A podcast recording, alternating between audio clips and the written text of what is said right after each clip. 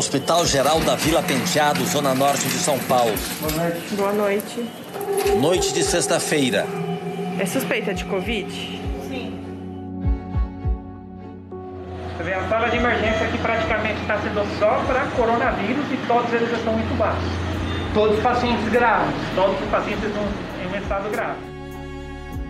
O Brasil encerrou esta quarta-feira com quase 250 mortos e cerca de 7 mil casos notificados de Covid-19.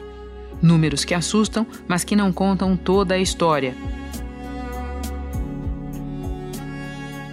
História da luta diária para salvar vidas nos hospitais do país.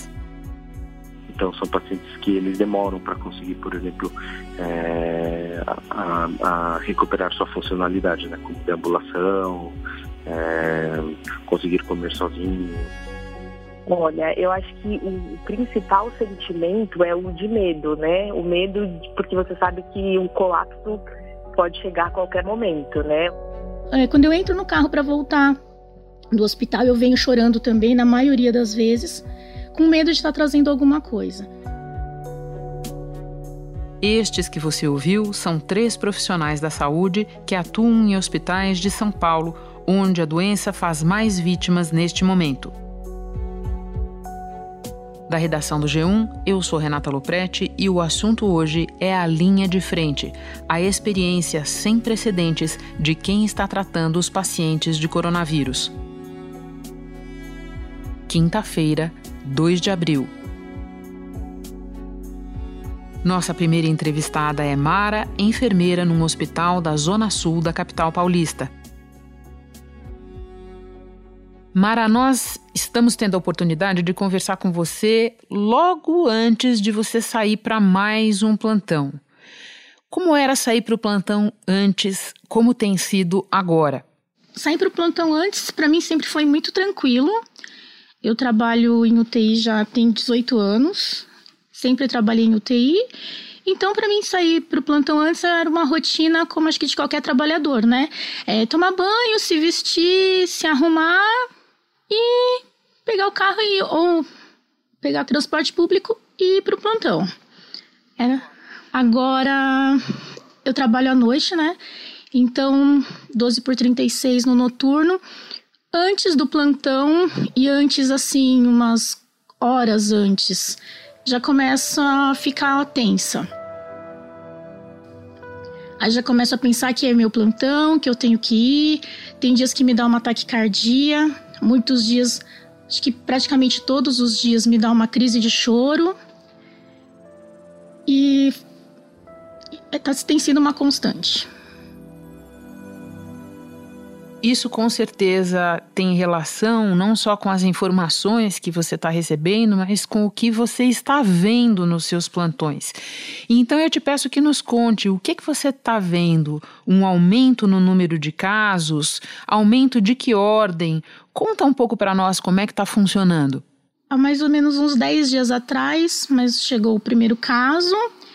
E desde então eu tenho visto um aumento na chegada de pacientes é, como meu plantão é 12 por 36, eu, cada, a cada plantão dobra o número de internações, mais ou menos. Entendi. E como é que está como é que tá sendo organizada a recepção desses pacientes, a divisão do espaço do hospital? Conta para nós. É, na verdade, são três UTIs, duas já estão fechadas só para pacientes COVID positivo, então são casos confirmados, e a terceira ainda tinham os leitos de isolamento até sair o resultado do, do Covid. E para a gente está saindo muito rápido, em torno de 24 horas está saindo o resultado. Sendo positivo, a gente leva para as UTIs que estão fechadas só para os positivos. Eu sei que no pronto-socorro tem umas salas específicas que estão até chamando de covidário para os casos que entram com insuficiência respiratória e parece que vão abrir mais UTIs e mais enfermaria só para pacientes suspeitos. Essa é informação que a gente tem.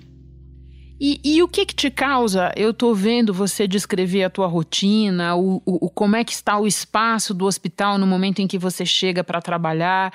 O que que te causa essa tensão que você nos relata, que te leva até o choro? É, é o aumento do número de casos que você está vendo? É a situação dos pacientes? O que é, Mara? É uma mistura, né?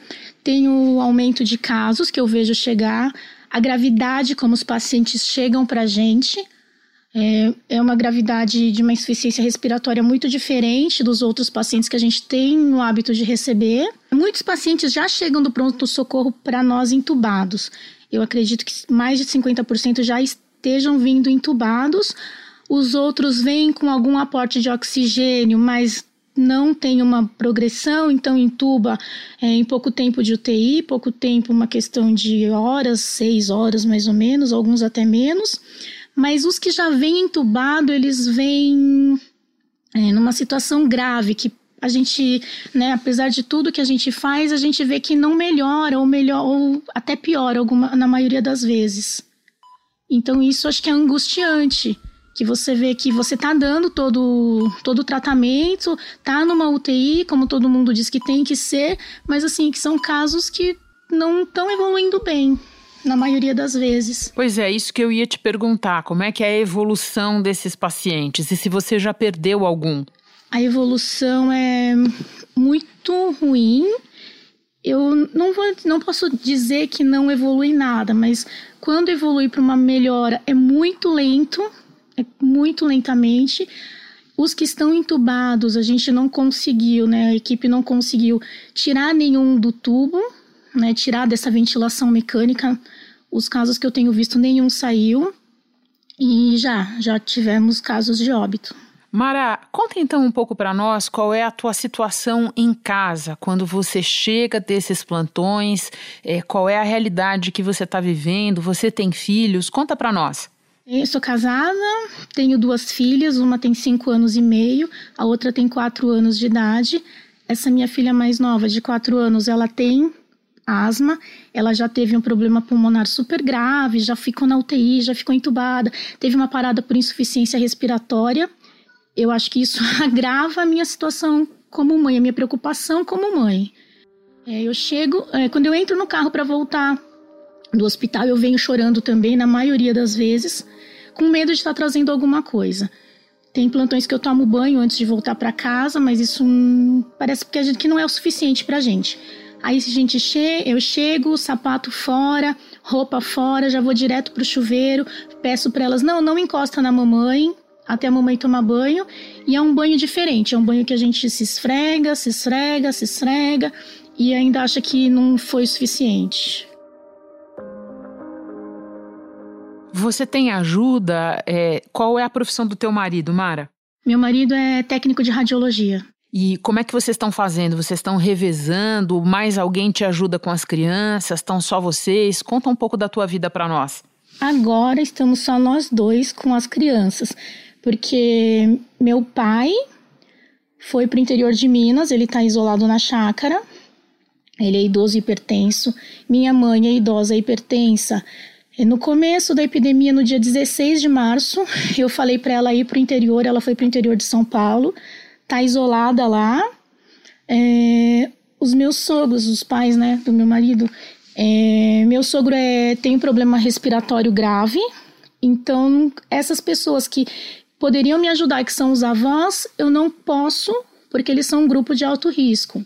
Mara, muito obrigada por compartilhar conosco o que você está vivendo, não só no trabalho, mas também em casa, com a tua família. Muita força, bom trabalho para você. Obrigada. Agora nós vamos conversar com Ismael, médico intensivista que trabalha na UTI de dois hospitais privados de São Paulo. Ismael, nem todos os casos são iguais, claro, mas eu te pergunto: você enxerga algum padrão nos pacientes que vão para a UTI com Covid-19? Sim, sim, existe algum padrão, sim. É, o que a gente costuma ver nesses pacientes é que, em geral, é, logo depois que eles iniciam os sintomas né, em casa, geralmente, é, ele, em torno, eles começam a piorar né, em torno da parte respiratória em torno de 7 até 10, 12 dias depois do início do quadro, né? Então é aí quando inicialmente o paciente, depois de apresentar febre e tosse, eles passam a ter falta de ar, aí a gente vê uma queda na, na saturação de oxigênio, né? Ou seja, uma queda de oxigenação do sangue, e aí os pacientes passam a precisar de um aporte de O2 a um fluxo cada vez mais alto. Aí, geralmente, em torno do sétimo até o décimo segundo dia é quando alguns pacientes acabam é, precisando de intubação e ventilação mecânica, né? E o que a gente tem visto é que esses pacientes, eles costumam demorar para melhorar. Então, eles acabam, é, o que a gente vê na literatura é que é, geralmente eles começam a, é, eles ficam ao redor de 10 a 12, 10, 12 até 14 dias entubados, então eles todo esse tempo eles ficam em respirador mecânico, na UTI. Bom, e passando da literatura médica para a tua experiência no dia a dia da intensiva, você pode nos descrever qual é a cena mais recorrente que você tem visto? Os pacientes chegam e normalmente já são entubados. Qual é a tua maior preocupação nessa hora, Ismael? Que a gente vê geralmente é que o paciente chega queixando-se de falta de ar alguns dias depois de ter iniciado febre, né? Então, em geral, o que no, nos hospitais onde eu trabalho, o que mais a gente tem visto são pacientes que chegam é, queixando-se de falta de ar e no começo eles acabam precisando de um fluxo mais baixo de oxigênio, né? E geralmente por catéter nasal, só que aí a gente vê que eles pioram durante a internação, logo no começo da internação, e chega um momento em que eles precisam de muito oxigênio e mantém uma oxigenação do sangue bem baixa, né? Então aí é esse momento onde a gente acaba procedendo à intubação desses pacientes. Eles pioram durante a internação, então eles chegam é, conscientes, chegam a a emergência conscientes, orientados. Logo nos primeiros dias eles pioram e aí é onde eles são entubados, geralmente na UTI mesmo. E uma vez na UTI, os pacientes que é, obtêm sucesso no tratamento, que sobrevivem, eles acabam ficando quanto tempo mais ou menos na UTI? Então, em geral, é assim, como o período de ventilação mecânica acaba sendo prolongado, é, geralmente eles ficam de 7 até 14 dias entubados, e nesse tempo eles acabam recebendo bastante sedação, bloqueio neuromuscular, né? então tudo isso acaba afetando outras coisas também, né? Então o paciente fica restrito ao leito, sedado, com bloqueador neuromuscular, em ventilação mecânica, e aí o paciente tem uma atrofia muscular, tem uma perda importante de massa muscular durante esse tempo, né? Então é, a reabilitação desses pacientes acaba sendo bem, bem devagar, né? Então são pacientes que eles demoram para conseguir, por exemplo, é, a, a, recuperar sua funcionalidade, né? Como deambulação, é, conseguir comer sozinho, aí a gente conseguir tirar a sonda nasentérica que a gente usa quando o paciente está sedado para alimentá-los. Então são é uma, é uma reabilitação um pouco prolongada, né? Então geralmente os pacientes ficam bastante tempo, né? Eles ficam costumam ficar mais do que é, duas semanas, três, às vezes quatro semanas na UTI, inclusive. O que, que você nos diz sobre o volume de pacientes que você tem atendido nos últimos dias? E o que a gente vê é que a carga é, é, de trabalho com esses pacientes vem aumentando, né? Porque é, geralmente o que, que a gente vê é que é, os leitos são ocupados, são preenchidos com esses pacientes e, e os hospitais acabam é, habilitando novos leitos de UTI para receber os pacientes com Covid. Então chega um momento em que é, a maior parte dos pacientes dos, de, das terapias intensivas vem sendo pacientes vítimas de Covid, né? E entre os tantos casos que você atendeu nos últimos dias, tem algum que te marcou especialmente? Um dos hospitais onde eu trabalho, por exemplo, a gente já chegou a ver é, algum óbito de alguma pessoa mais jovem, ou, por exemplo, é, é, óbitos de, de profissional da saúde, né, que dando atenção a esses pacientes é, sem, vítimas de Covid, acabaram evoluindo desfavoravelmente e vieram a falecer. Né? Então isso daí acaba chocando bastante. Ismael, conta como é que tá para você a questão dos equipamentos de proteção, para você e para as pessoas que trabalham ao teu lado, porque em muitos lugares os profissionais da saúde têm se queixado de falta desses equipamentos. Que a gente vê assim, nos, nos dois hospitais onde eu trabalho, até o momento não houve falta, mas a gente sabe que em algum momento pode chegar a essa escassez. Né? Então, desde o início já vem sendo estimulado o uso racional dos equipamentos de proteção individual, é, como é, gorro, máscara N95, por exemplo, a gente vem utilizando geralmente durante sete dias, é, óculos de proteção. Então é tudo bem controlado com o objetivo de, de tentar com que não falte em algum momento. Outra coisa que a gente já aprendeu ouvindo os profissionais como você é que muitas contaminações acontecem justamente na hora de tirar todo esse equipamento, quando um plantão termina, por exemplo. Como é que é esse momento para você? Na verdade, tem dois, dois momentos, né? Um é durante a atenção de cada paciente, né? Onde quando a gente entra para brindar os cuidados diretamente ao paciente, a gente tem toda a paramentação, é, a gente coloca é, óculos, máscara, N95, avental descartável, tudo em uma determinada ordem, né? E o momento que a gente sabe que existe a maior parte de, da contaminação é durante a retirada. Então, existe uma ordem correta onde esses equipamentos devem ser retirados, né? Mais, e o fundamental, depois de tudo, é a parte de lavagem de mãos. É, o outro momento é no momento de ir para casa, né? Inclusive, é, tomar banho antes de sair do hospital e ao chegar em casa, né? Tem todas essas medidas também em casa de evitar de misturar a roupa que a gente usou durante o dia. Uma vez que a gente chega em casa, a gente tenta deixar num lugar separado o restante das coisas de casa. E por fim, Ismael, quando você pensa nas tuas próximas semanas, o que, que te vem à mente? Os números de casos vão aumentar. Né? Até o momento, tenho a impressão de que todo o sistema de contingência dos hospitais tem dado conta de atender essa demanda de, de pacientes com Covid, mas a gente vê que essa demanda vem aumentando, né? Então, cada vez há necessidade de mais leitos e com isso é, é, a, a, carga de trabalho com esses pacientes aumenta, né? Então, eu acho que o que eu acredito é que com o tempo assim a gravidade dos pacientes talvez não vai aumentar, vai chegar um momento em que é, é, se já não muito longe, né, nas, nas, próximas semanas, talvez a gente chegue a ver que as UTIs vão estar repletas de pacientes, ou repletas e cheias somente de pacientes entubados, em ventilação mecânica. Ismael, muito obrigada pelo teu relato.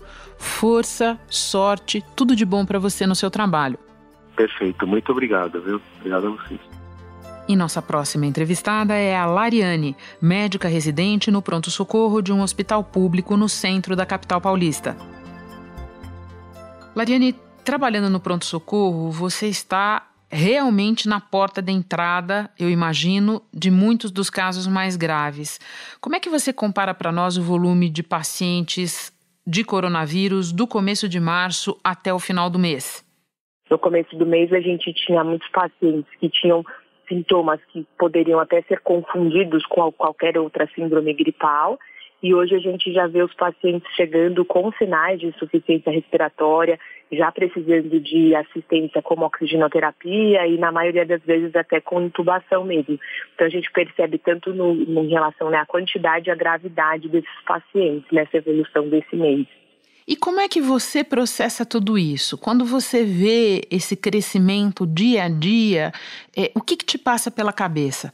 Olha, eu acho que o principal sentimento é o de medo, né? O medo, de, porque você sabe que o colapso pode chegar a qualquer momento, né? Hoje a gente já já está tendo problemas assim, ter quantidade de ventiladores e leitos suficiente para todos os pacientes, mas você vive cada dia não esperando o melhor, né, do outro dia. Você acaba vivendo com medo do pior, porque você sabe que o pior pode acontecer a qualquer momento. Assim, acho que esse é o sentimento, né, de todo mundo que está aí na, na porta, da frente do, dessa luta, realmente. Bom, Lariane, não é à toa que se trata do novo coronavírus, né? Uma doença nova, muita coisa a gente não sabe ainda. E para quem atende no pronto-socorro, isso é um desafio maior? Muito, muito grande, né? Porque assim, é, a gente não, não sabe o que esperar, né? Então, assim, você atende um paciente hoje que tem um sintoma que você, naquele momento, é leve, é um sintoma gripal, ele está saturando bem, ele tá, não tem nenhum sinal de desconforto respiratório, você libera esse paciente, mas você não sabe se ele volta amanhã com uma insuficiência respiratória. Então a gente está começando a ter muitas manifestações é, atípicas da doença. E quando você vai ver o pulmão desse paciente, ele tem um, uma toda a característica da doença do coronavírus, né? E era uma, um paciente que não estava manifestando um sintoma é, respiratório, né? Que é o que a gente espera. Do que você já pôde ver, o que é o pulmão de um paciente mais sério de corona? Ah, é, a gente tem, né, toda uma, uma descrição técnica, mas assim, se eu tentasse ser simplista, é um pulmão destruído, assim, né? Um pulmão que você já perdeu muito da funcionalidade. É, é, algo que você precisa ver. É uma tomografia normal e uma tomografia de um paciente acometido, assim. É, e é uma evolução muito rápida, é o que choca mais a gente, assim. É, em dois dias, assim, ele já perdeu muito do, do que a gente chama de parênquima, né? Do tecido que realmente consegue fazer a troca gasosa. Lariane, a gente falava há pouco do fato de ser uma doença nova e de, por isso, poder enganar no diagnóstico. Isso já aconteceu com você? Olha, é, comigo particularmente não aconteceu, mas eu já acompanhei relatos de colegas que foram é, enganados, assim, né, no sentido de atender um paciente que estava muito bem e evoluiu muito rápido, assim, tinha condições de receber alta e acabou evoluindo muito rápido, assim, nas próximas 24 horas. E quando acontece isso com o profissional, como é? Isso é um peso para ele, Lariane? É muito grande, né? É um, é um peso muito grande porque a gente acaba carregando vários pesos, né? Você carrega o peso de você se contaminar, o peso de como está a sua família e o peso de você, é, de repente, acabar errando, né? E, na verdade, não é você que erra, né? Mas, assim, da doença se manifestar de uma maneira que você não espera e isso acaba ficando na sua consciência, né? Então, você vai embora do plantão pensando em todos os pacientes que você atendeu e pedindo a Deus que realmente tenha sido aquilo e que eles não evoluam mais nas próximas mal nas próximas 24 horas. É um peso muito grande, assim. É um peso de final de plantão, assim, bem desgastante. Bom, além da sobrecarga no trabalho, eu imagino que a tua realidade doméstica, familiar, tenha mudado também nestas últimas semanas. Você pode nos contar como? Eu morava, né, com os meus pais, que são idosos, e aí a gente começou a ter contato com bastante paciente, né, com já infectado, com suspeita, e eu não podia carregar esse peso de, de ser alguém que poderia estar levando né, a doença para dentro da minha casa. E aí eu acabei tendo que sair de casa. E, e não é uma escolha sua, né? Eu fui obrigada a sair de casa por conta disso, né? Para proteger minha família, para proteger meus pais. Você está vendo seus pais ou nem está vendo seus pais? Só por chamada de vídeo. Entendi. E o que é muito triste, assim, né? Porque você é obrigada a sair da sua casa, você não sabe se você volta e você não sabe se, se eventualmente você voltar, tipo, quem estará lá, sabe? Porque você não sabe o que vai acontecer aí nos próximos meses. Quando a gente conversa com médicos e outros profissionais de saúde, a gente sente o peso desse isolamento, porque muitos tiveram que fazer como você, e tem também o receio de ser infectados. Como é que você lida com isso? São tantos medos que eu acho que nesse momento o, medo de ser infectado acaba sendo menor do que o medo de, de toda a doença, assim, né, de como vai afetar a população. Então, acho que a gente quer tanto ajudar e conter essa epidemia que eu acho que às vezes esse medo pessoal acaba ficando até em, em segundo plano. Mas, assim, quando você para para pensar, quando você começa a ver os relatos dos outros países, de como é, quem atende os pacientes acaba tendo quando manifesta a doença uma forma mais grave, é, você não tem que pensar muito, porque senão você fica meio paralisado, assim. Mariane, uma última pergunta. O que você descreve é uma realidade muito dura. É, e é mesmo, nós estamos vendo no relato teu e de outros colegas. Existe algo que você consegue fazer em meio a tanto trabalho para, de alguma maneira, é, respirar fundo, manter, digamos assim, a tua imunidade psíquica? Os plantões são muito cansativos, né? Então, assim, a maior parte do tempo quando eu estou em casa, eu realmente tento descansar, mas eu acho que a minha imunidade psíquica está é, é, tá muito atrelada à minha religião. Então, assim, é um, quando eu estou em casa, né, o que eu tento fazer é orar, é me comunicar com Deus, porque eu acho que isso está me mantendo forte aí para. E eu sei que eu vou precisar me manter muito mais forte aí nos próximos dois meses. Mariane, muito, muito obrigada por ter conversado conosco, por ter aberto esse espaço para nós num momento tão difícil. Te desejo sorte, força, vai dar tudo certo. Muito obrigada, eu agradeço a oportunidade. Eu e a equipe do assunto queremos estender o agradecimento que fizemos aos nossos três entrevistados, a todos os profissionais da saúde, funcionários de hospitais, de unidades de saúde, pessoal da limpeza, da administração, da segurança, todos os que estão lá trabalhando na ponta, no lugar mais duro do combate a essa pandemia. Muito obrigada.